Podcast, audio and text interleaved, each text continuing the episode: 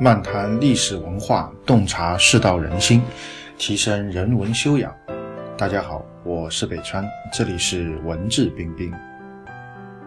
本期的背景音乐是《梁祝》，也称为《梁山伯与祝英台》。《梁山伯与祝英台》与《白蛇传》《牛郎织女》《孟姜女哭长城》同时被誉为中国古代民间四大爱情故事。此曲温柔委婉。构思紧密，寄托了人们对悲剧中的男女主人公深切的同情和美好的祝愿，也表达了人们对美好生活的追求和向往。好，下面就让我们开始今天的节目。那么今天和大家分享的这一段呢，叫做上官桀。上官桀呢，是汉武帝临终的时候啊，四位顾命大臣之一。那么可以说他的地位呢是非常高的，但是呢他的出身其实不是那么高啊。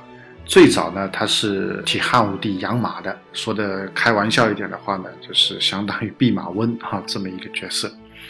那么他怎么会从一个养马的成为一个顾命大臣呢？啊，这个当中呢有一个故事，就汉武帝晚年的时候啊，因为年纪大了啊，这个六十多岁了，经常生病啊。那么有一次呢，他病好了以后啊，他到这个马厩去看马，去查看啊这个皇家养的这些马，发现这个官马呢都非常的瘦弱，他就非常恼火啊，他就把这个当时负责养马弼马温啊，当然这个官职不叫弼马温啊，是开玩笑的，这上官桀呢就叫来，他说你怎么回事啊？你是不是以为我看不到这些马了？什么意思呢？就说前阵子我病重啊，大家都知道的。你是不是以为我病重马上就要死了，这个病不会好了，所以我看不到这些马了，所以你就不好好尽心的养马，把马都养得这么瘦，是不是以为我看不到这些马，我就不能来惩罚你了？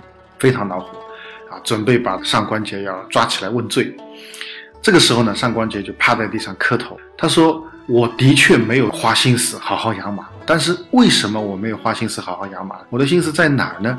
是因为陛下身体不好，病重，所以呢，我日夜担忧啊，就每天没有心思养马。他是这么说的，话还没讲完呢，这个眼泪就掉下来了，而且不是一颗眼泪啊，是好几串眼泪啊，就掉下来，就基本上是一边哭一边这样说，这个态度啊非常诚恳。六十多岁的这个汉武帝啊，就看了就受不了了啊，他觉得哎呀，这个人一片忠心啊。啊，听说我身体不好，非常难过，所以呢，啊，养马都没心思，啊，觉得这个人很忠心，于是呢，就开始关注他，啊，一层一点提拔他，最后呢，临终的时候把他列为四位顾命大臣之一。那么这是上官桀。后半段洪迈讲了另外一个人啊，那个人呢叫义仲，那他呢，本来也是一个比较低层的官员，他负责什么呢？负责一个宫殿的道路的清扫。那么也是汉武帝晚年有一次病重的时候啊，但是呢，突然有一天啊，他一时兴起啊，准备要去甘泉宫看看。那么到了甘泉宫以后呢，发现那里的道路都没有被清理，他就非常恼火啊，就把这个主管的官员义仲叫来了。他心里面就恨这个义仲啊，他就跟别人说：“他说难道义仲认为我不再会经过这条道路了吗？什么意思啊？就是说我生病，大家都知道对吧？肯定认为我病很重啊，都不行了，甚至准备死了。”所以呢，不会再经过这条道路，所以也不用尽心的来清理啊、维护啊，啊，这个都不用了啊。反正皇帝就快死了，心里面很恨这个义宗，那么恨这个义宗，想惩罚他，但是道路没有打扫干净，罪不至死啊，这个罪太小了，所以呢，就找了个其他的茬儿啊，把义宗呢就治罪，最后呢把他给杀了。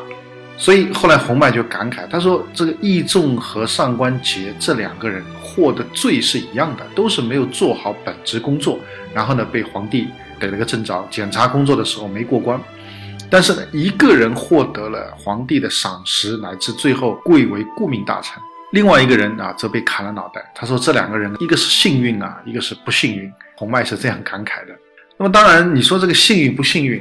可以说命中注定，或者这个人命不好，命好啊。我觉得这个东西啊比较悬啊。虽然我从某个角度来讲，我也认同啊，但是呢比较悬，我们不探讨。啊，我看到的这段里面，我看到的是一个老人，啊，他对一种温暖的渴望，啊，他不愿意去谈及死亡，他对更多人的一种关怀关爱啊，他对这个东西有一种渴望。啊，汉武帝可以说雄才大略，一代的雄主。但是呢，再雄才大略，你也是个人。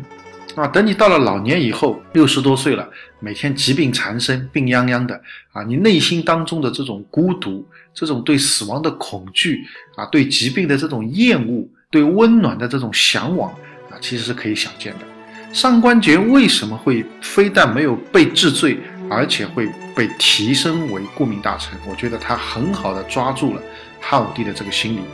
至于他那串眼泪是真的还是假的？我觉得已经不可考了，因为这个史书只是记了表面现象，并没有记录其他的证据来证明它是真的还是假的。但我觉得不管真假，他这串眼泪都是滴到了汉武帝内心当中最柔软的或者最需要被滴的这块地方，就是作为一个老人，他就觉得啊，还有人这么关心我啊，有人这么愿意为我来哭泣，为我日夜担心，他内心觉得很舒服，很温暖。老年人都是害怕孤独的，老年人都是希望有人来陪伴和关怀自己的。老年人的心理上都是很弱的，啊，像汉武帝这样非常强势的一个人，中国历史上少有的雄才大略的这样的领导人，但是到了晚年的时候，一样需要这份温暖和关爱。特别是他晚年啊，因为巫蛊之祸痛失了太子啊，他其实很喜欢这个太子，但是呢，受人蒙蔽啊。可以说痛失了太子，他其实是非常懊恼、非常伤心的。所以我看到的是一个老人他晚景的这种凄凉啊，需要温暖的这种心态。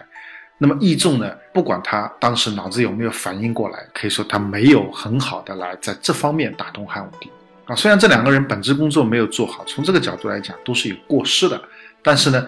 一个有了过失以后，很好的进行了弥补。这种弥补不是说我把马养好，而是说能够了解啊汉武帝的心态是什么。其实就汉武帝来讲，他其实也不在乎说马是不是瘦啊，道路是不是真的干净。